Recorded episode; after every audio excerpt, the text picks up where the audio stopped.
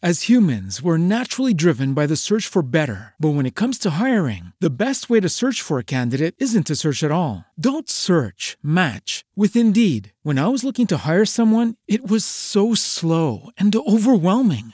I wish I had used Indeed. If you need to hire, you need Indeed. Indeed is your matching and hiring platform with over 350 million global monthly visitors, according to Indeed data, and a matching engine that helps you find quality candidates fast. Ditch the busy work. Use Indeed for scheduling, screening, and messaging so you can connect with candidates faster. And Indeed doesn't just help you hire faster. 93% of employers agree Indeed delivers the highest quality matches compared to other job sites, according to a recent Indeed survey. And listeners of this show will get a $75 sponsored job credit to get your jobs more visibility at Indeed.com slash podcast. That's Indeed.com slash podcast. Terms and conditions apply.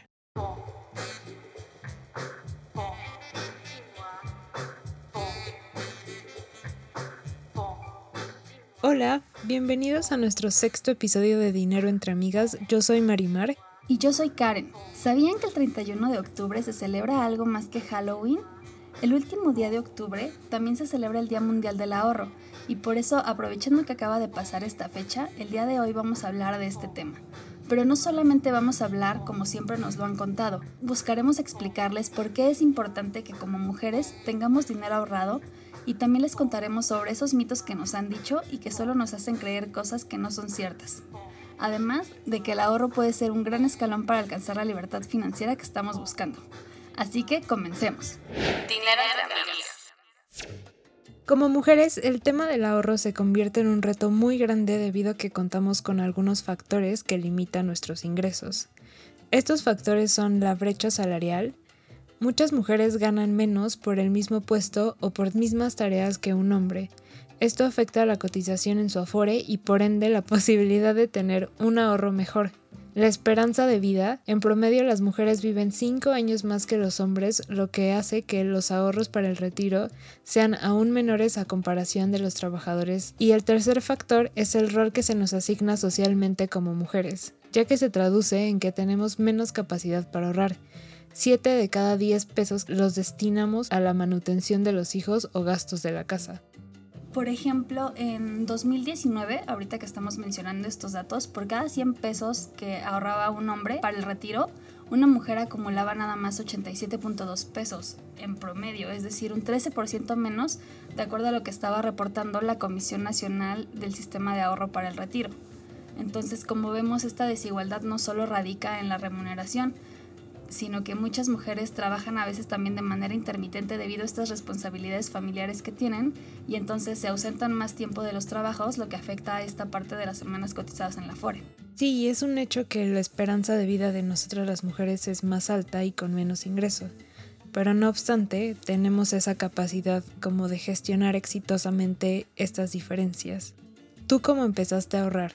Pues yo recuerdo que desde niña mi mamá nos decía a mi hermano y a mí que era necesario que ahorráramos parte de los domingos que nos daban, que no nos podíamos gastar todo ese dinero y que teníamos que guardarlo en nuestras alcancías. Entonces nosotros siempre tenemos alcancías y ahí era donde íbamos guardando nuestro dinero. Y pues finalmente me fui acordando de eso y ya cuando empecé a trabajar, lo primero que quise comprar fue mi carro. Entonces empecé a juntar dinero en una cuenta para alcanzar este objetivo, porque yo lo que quería era comprar pronto mi coche, entonces fue como mi primer objetivo grande para ahorrar ya cuando empecé todo este tema. ¿Y tú?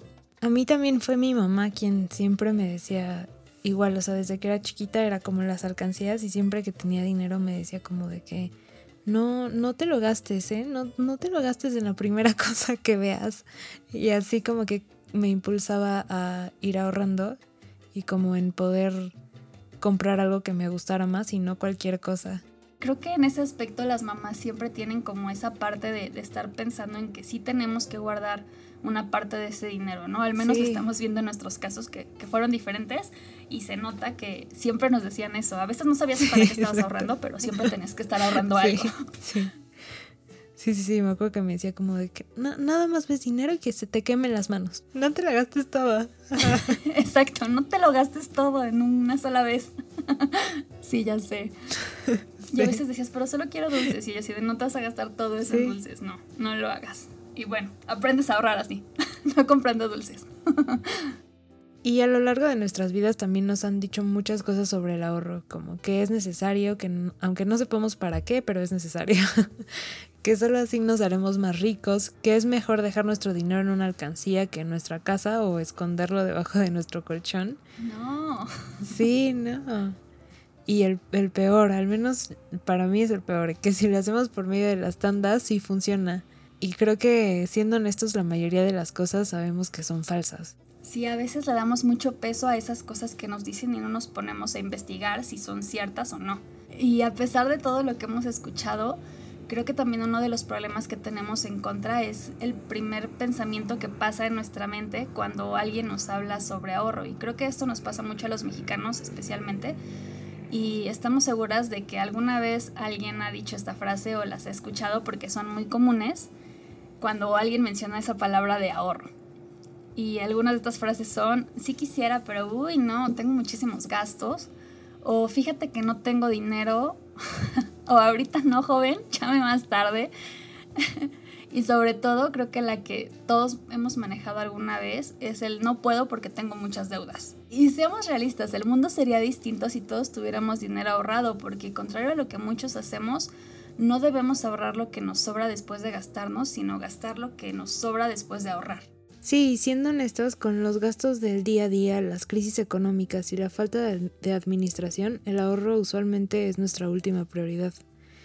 Y ese es el principal problema, porque en el escenario de una vida perfecta sería contar siempre con dinero y no sufrir ningún evento inesperado. Pero creo que este año, con todo esto del COVID, nos ha tomado desprevenidos y nos hizo darnos cuenta de que las cosas malas sí pasan y parecen ser más comunes de lo que pensábamos. sí, eh, definitivamente este año vino a cambiar todo lo que pensábamos de nuestra forma de vivir y creo que también de la forma en la que manejamos nuestro dinero. Y, y, hablando de esto, por ejemplo, ¿a ti qué beneficios te ha traído el ahorrar? Pues creo que justo cuando pasan alguna emergencia, el tener como un respaldo y poder saber que hay, existe ahí algo, y creo que también, por ejemplo, en metas personales, o sea, por ejemplo, a lo mejor viajes o el poder comprar algo que me gustaba o que quería. El igual viajando, el saber que no estás como ahorcada de dinero y no sentir como ese no es que no puedo gastar. ¿A ti? Sí, creo que en muchas cosas parecidas. Por ejemplo, en lo que decías de las cosas que te vas fijando como meta, ¿no? Y que puedes comprar. Por ejemplo, como les decía, cuando yo quería comprar mi carro, bueno, me dediqué a ahorrar cierto tiempo y ya después pude comprarlo. Y por ejemplo, también cuando estaba estudiando y decidí empezar a estudiar como una segunda carrera porque no estaba tan convencida de si lo que estaba haciendo me gustaba, pues tuve que ahorrar porque tenía que pagar esta carrera fuera. Ya no quería estudiarla como en una universidad eh, pública, entonces pues para pagarme esta carrera también tenía que ahorrar. Y creo que esa es la importancia que tiene el ahorro, que te pongas esas metas y no solamente para cosas como gastos o viajes, que es algo que también me encanta, que no estés tan limitado, sino que también te pueda servir para prepararte. Sí, sí, sí, tienes toda la razón que también te sirvan pues para seguir preparándote a ti mismo. Sí, claro, porque a veces creemos que solamente ahorrar es como para adquirir ciertas cosas, ¿no? Y dejamos de lado, por ejemplo, todos los cursos que tomamos o, todo lo que queremos aprender y a veces no, no lo pagamos o no lo planeamos. Entonces creo que también es una buena meta el ponernos a ahorrar para ese tipo de cosas. Para entender su importancia, comencemos por ver cuáles son estos mitos del ahorro que más hemos escuchado. El primero es que ahorrar es el camino a la riqueza.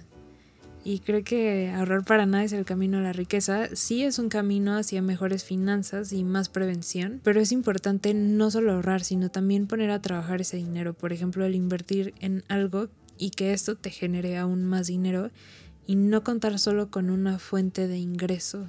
Y aquí también entra la distinción entre dos conceptos que son independencia y libertad financiera la independencia financiera, eh, que tus ahorros e ingresos te permitan cubrir tus necesidades básicas y mantener tu nivel de vida actual, pero pueden acabarse si solo cuentas con un ingreso. Y la libertad financiera, eh, que dispones de tantos ahorros y tienes tus ingresos diversificados que no tienes que parte tanto por el dinero. Estos conceptos los considero tan importantes porque a veces creemos que solamente ahorrando parte de lo que estamos ingresando con un sueldo, que es como lo mencionábamos, ¿no? Que el tener un solo ingreso es el primer problema que, que nos va a generar. Eh, pues no vamos a alcanzar ni la riqueza ni, ni, algo que va a durar toda la vida, ¿no? El, los ahorros, si no los sigues invirtiendo o no les sacas algún provecho, se van a acabar en algún momento. Sí, porque tampoco puedes depender tanto de esos ahorros. Exacto, deberíamos de considerarlos como algo para emergencias, pero no como algo que nos va a permitir vivir todo el tiempo, ¿no? Y que a veces pensamos eso, de bueno, voy a ahorrar para vivir, no sé, de aquí a cuando me jubile y no pensamos que no son montos pequeños que podemos generar y sobre todo si dejamos el dinero, como dijimos, en la casa o en algún lugar que no te genere rendimientos porque va perdiendo ese valor. Entonces, pues no, a lo mejor ahorrar no es el camino para nada a la riqueza como nos lo habían dicho. Y el mito número dos es que solo pueden ahorrar las personas con mucho poder adquisitivo. Este es uno de los mitos más comunes sobre el cual se centra el ahorro, en el creer que solo las personas con altos ingresos son capaces de ahorrar. Sin embargo, el lograr el hábito del ahorro tiene que ver más con conocer nuestras finanzas y el ser disciplinados, como lo hemos mencionado antes en el tema del presupuesto y en lo de las compras. Este tema del ahorro va a depender mucho de, de esos hábitos que tienes y sobre todo de la conciencia que pones en lo que estás haciendo, el hecho de llevar un registro y que te des cuenta cuáles son tus formas de consumo y de gastos, creo que es lo que nos va a llevar a que sí podamos ahorrar y no va a depender para nada del ingreso que tengas, porque da lo mismo si ganas mucho o ganas poco. Si tienes unas finanzas saludables, vas a tener esa capacidad de ahorrar el monto que sea. También eh, otra cosa es que si el monto es pequeño no sirve de nada ahorrar. Y creo que poco a poco se pueden conseguir grandes cosas. Esta frase, eh, que puede ser empleada en muchos ámbitos de la vida, también es completamente trasladable al tema del ahorro. Lo principal que hay que tener en cuenta es que todo monto es útil, sobre todo cuando se tiene una meta. Por ejemplo, a mí me ayuda ese que en las cuentas bancarias eh, puedas tener tus apartados y que de ahí lo puedas jalar. Creo que eso te ayuda como a ir jalando de montito en montito en montito y así pues puedes ir formando cada vez una cantidad más, más grande. Y lo bueno de esto es que, o sea, si ya lo tienes como, o sea, ya no lo tienes como reflejado, bueno, sí lo tienes reflejado en tu cuenta, pero ya lo tienes como aparte y ya no cuenta como en la cantidad principal que te quitan si estás pagando algo, por ejemplo. Sí, claro. Creo que esta es de las mejores opciones cuando somos de las personas que si vemos dinero nos lo gastamos. Sí.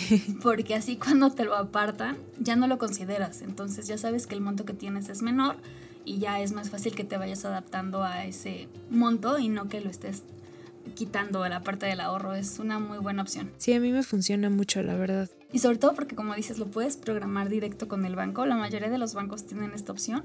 Entonces ya ni siquiera te tienes que preocupar por eso.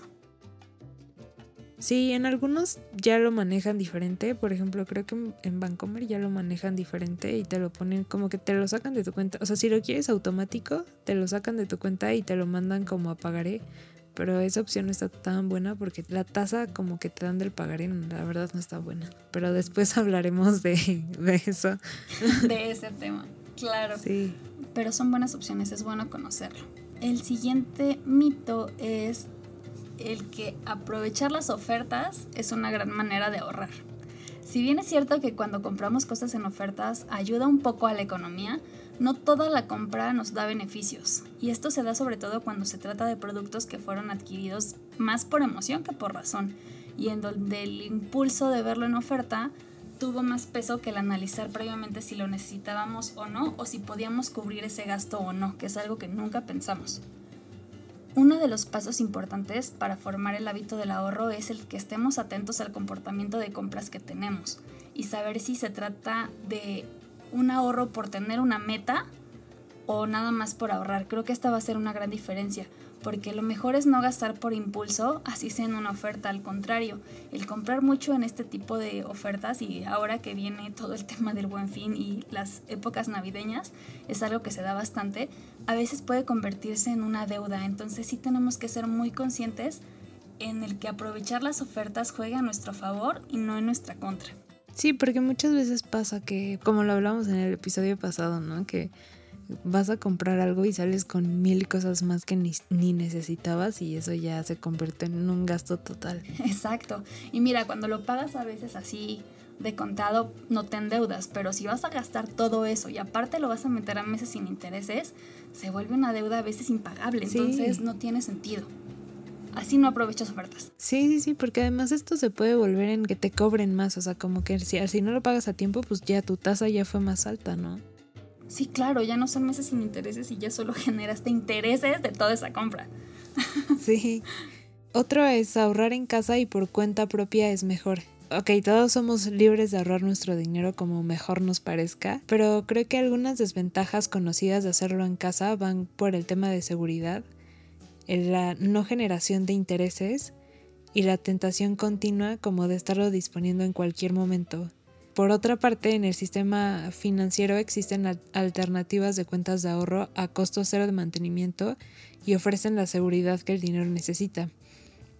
Aquí creo que es una responsabilidad bien grande de todos nosotros el ponernos a leer e investigar eh, lo que implica a lo mejor un, un, plan de ahorro que te den, si va a cobrar comisiones, cuánto va a ser, o si a lo mejor, porque muchas veces hay un monto mínimo y si ya no tienes ese monto mínimo, ya cada X mes te cobran comisiones y muchas veces eso va, va jalando tu dinero. Claro, que aquí creo que es lo que pasaba de como cuando tenías la cuenta de niños, no sé si a ti te pasó. Sí. Yo recuerdo que de niña tenía una cuenta y justo pasaba eso, metías dinero, pero las comisiones que te cobraban eran tan altas que tu dinero se iba en solo pagar las comisiones, entonces ya no ahorrabas nada. Sí, sí, sí. Igual lo mismo me pasó, me era la de Vital Kids. Exacto. y me acuerdo perfecto que así, que igual mis papás me hacían, porque yo estaba súper emocionada con mi tarjeta, era como, wow, ya tengo mi tarjeta. y me acuerdo perfecto que mis papás así me la sacaron y todo.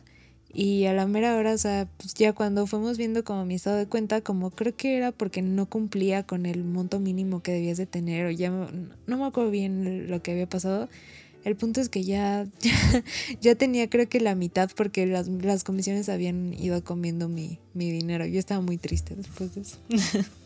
Creo que justo eso es lo que nos pasa cuando no sabemos, ¿no? Y el ahorrar en casa es de las peores cosas, al menos si hablamos de un monto más grande. Siempre es bueno tener dinero por cualquier imprevisto, pero no vamos a tener el dinero de un coche guardado en la casa sin trabajar porque es de los peores errores que tenemos por hacer. Y como decíamos, ¿no? Si lo metes en el colchón, que eso pasaba mucho con las abuelitas y todavía lo recuerdo eh, con, con la familia a veces que, que llegaba a pasar eso, que dejaban dinero en todas partes en la casa y te mudas y de repente encuentras dinero en todos lados y dices, bueno, ¿esto de qué año es? O sea, no puede ser que dejen dinero en todas partes. Sí. Eso no es bueno. Sí, o luego está el chisme familiar, ¿no? Como de que es que se robaron dinero. o sea, que hubo una reunión y después está como él, es que se robaron dinero. Y ya culpar a todo mundo y ya el error era como, ay no, es que lo tenía escondido en otro lado y es como, no, se, robaron, nada, solo estaba en otra alcancía. Sí. entonces no dejen sus alcancías si lo van a tener ahí, no dejen mucho dinero y hay que ser muy precavidos con esto. Y creo que eh, ahorita que estamos hablando de todo esto, el último mito a ver ¿qué, qué te parece, porque creo que era mucho de lo que decían las familias. El que ahorrar es de personas tacañas. Creo que por muchos es conocido que cuando alguien se está dedicando a perseguir ese tema de su independencia financiera, se les critica demasiado. Que el hecho de que sean ahorradores, incluso se les llega a decir por ahí que son personas tacañas, que no quieren gastar en nada y que les encanta esconder el dinero. Y creo que hay una diferencia muy clara en esto, porque mientras que el ahorrador lo hace para prever su futuro y con algún propósito, ya sea ahorrar para una casa, un coche, un viaje, la persona que está caña realmente lo hace por no gastar y cuando gasta se siente mal. Entonces, aquí no tenemos que dejarnos llevar por lo que piensan los demás. El pensar en nuestra situación financiera es algo muy importante y si lo queremos hacer adelante, no tenemos que pensar en lo que dicen solo porque estamos preocupándonos por nuestro futuro. Sí, porque sí, tienes toda la razón, ¿no? Yo me acuerdo que una vez mi mamá también me dijo, ay, qué tacaña, que no sé qué, no, qué coda, porque no me, no me quería comprar algo. Y fue como de que, o sea, sí está bonito, pero no, pues no lo necesito, no es por codez, es más como por autocontrol. Claro, y un ejemplo clarísimo de esto creo que es por ejemplo, si te llegas a ir de viaje y te piden recuerdos para todo el mundo, ¿no? A veces es como que tienes que traer recuerditos para todos y dices, no puede ser, o sea, son gastos que, que de verdad no quiero hacer, o sea, estos me los puedo ahorrar fácilmente, pero hay veces que tenemos esa parte y, y, mucho te dicen esto, ¿no? Es que no seas codo, o sea, no seas tacaño, es un recuerdo y demás, pero hay veces que depende mucho de la situación en la que te encuentres. Aparte luego son carísimos, ¿no? O sea, si es un viaje y es un souvenir, a veces son carísimos nada más por el hecho de que diga ahí el nombre de donde viajaste. Claro, y ¿sabes qué es lo peor que me pasaba cuando compraba este tipo de cosas? que todos decían hecho en China y yo no puede ser ni lo que estoy gastando por el recuerdito. Ya sé. por eso uno se vuelve codo, no creo que es por otra cosa. En la actualidad, para nosotras las mujeres es una realidad el hecho de la brecha salarial y que podamos ahorrar como a menor tiempo que un hombre. Y creo que la situación laboral a veces está limitada por la misma cultura que se nos sigue poniendo más peso en el desempeño de las actividades del hogar y en los roles que seguimos desempeñando por ser mujeres u hombres. Y esto es algo que no debemos de normalizar y este tipo de situaciones provoca que no avancemos como sociedad. Escuchábamos un dato que 4 de 10 mujeres trabajan a comparación de los hombres que logra ser 8 de cada 10. Creo que este es el claro ejemplo de el rol que muchas veces nos asignamos nosotras mismas como mujeres por cultura. Eh, y creo que esto es algo de ambos géneros, el poder seguir cambiándolo. Creo que como dices, es el momento de que cambiemos esas, esas situaciones que estamos viviendo para poder equilibrar un poco las oportunidades que tenemos y poder generar al menos el mismo ahorro que los hombres tienen esa posibilidad de generar, ¿no? Porque como les comentamos anteriormente, como mujeres es muy importante considerar que sí tenemos que poner en marcha esas medidas que nos den la posibilidad de obtener un empoderamiento económico, porque es la única manera en la que vamos a tener esa posibilidad de ahorrar para llegar a tener la independencia financiera que todos buscamos. Porque el no tener un ingreso en algún momento determinado seguro para ti nos puede llevar a situaciones extremas que nos pueden llevar incluso a la violencia o el vivir en un lugar en donde no nos guste solo porque no tenemos esa opción de poder irnos. Sí, aquí ayuda mucho la capacitación en diversos temas como finanzas, economía incluso desarrollo personal, porque esto nos va a ayudar a conocer diferentes aspectos sobre nosotros mismas y como lo hemos mencionado antes, es una de las maneras en que las mujeres vamos a romper esa limitación que a veces existe es por medio del conocimiento porque el conocimiento siempre es poder. Totalmente de acuerdo. Y si bien es cierto que el ahorro sí nos posibilita materializar esos sueños que tenemos, lo más importante va a radicar en generar un hábito que nos permita organizar tanto nuestros ingresos como el llevar el control de nuestros gastos. Entonces es mucho mejor consumir responsablemente en el presente y poder ahorrar montos fijos ahora que, podemos que vivir gastando más de lo que se gana y estar siempre sobreendeudados. Sí. A veces nos da pánico también perder los ahorros, sin embargo es algo que debemos considerar cuando tenemos deudas, no tiene ningún sentido tener ahorros, pues financieramente el movimiento más inteligente y rentable que podemos hacer es pagar nuestras deudas, porque al final esas deudas podrían generarnos un interés y sería mucho peor. Sí, exacto. Siempre es mejor utilizar esos ahorros en dado caso para pagar esas deudas, porque nunca va a ser mayor el beneficio que nos den esos ahorros que el interés que vayamos a pagar. El interés siempre va a ser más alto. Pues esperamos que estas situaciones sobre el ahorro y el tema de las mujeres les sirvan y les ayuden a pensar en esto desde el punto de vista del inicio de una independencia financiera. Si tienen alguna duda, nos quieren compartir sus experiencias o simplemente platicar más sobre esto, pueden encontrarnos en nuestras redes sociales. Tenemos Facebook e Instagram, estamos como Dinero entre Amigas y estaremos encantadas de poder ayudarles. Muchas gracias y nos escuchamos pronto aquí en Dinero entre Amigas. Hasta pronto. Dinero entre amigas.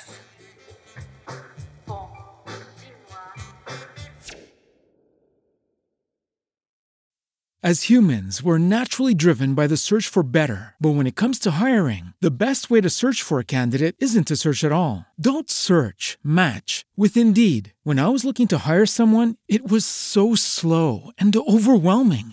I wish I had used Indeed. If you need to hire, you need Indeed. Indeed is your matching and hiring platform with over 350 million global monthly visitors, according to Indeed data, and a matching engine that helps you find quality candidates fast. Ditch the busy work. Use Indeed for scheduling, screening, and messaging so you can connect with candidates faster. And Indeed doesn't just help you hire faster. 93% of employers agree Indeed delivers the highest quality matches compared to other job sites, according to a recent Indeed survey. And listeners of this show will get a $75 sponsored job credit to get your jobs more visibility at Indeed.com slash podcast. That's Indeed.com slash podcast. Terms and conditions apply.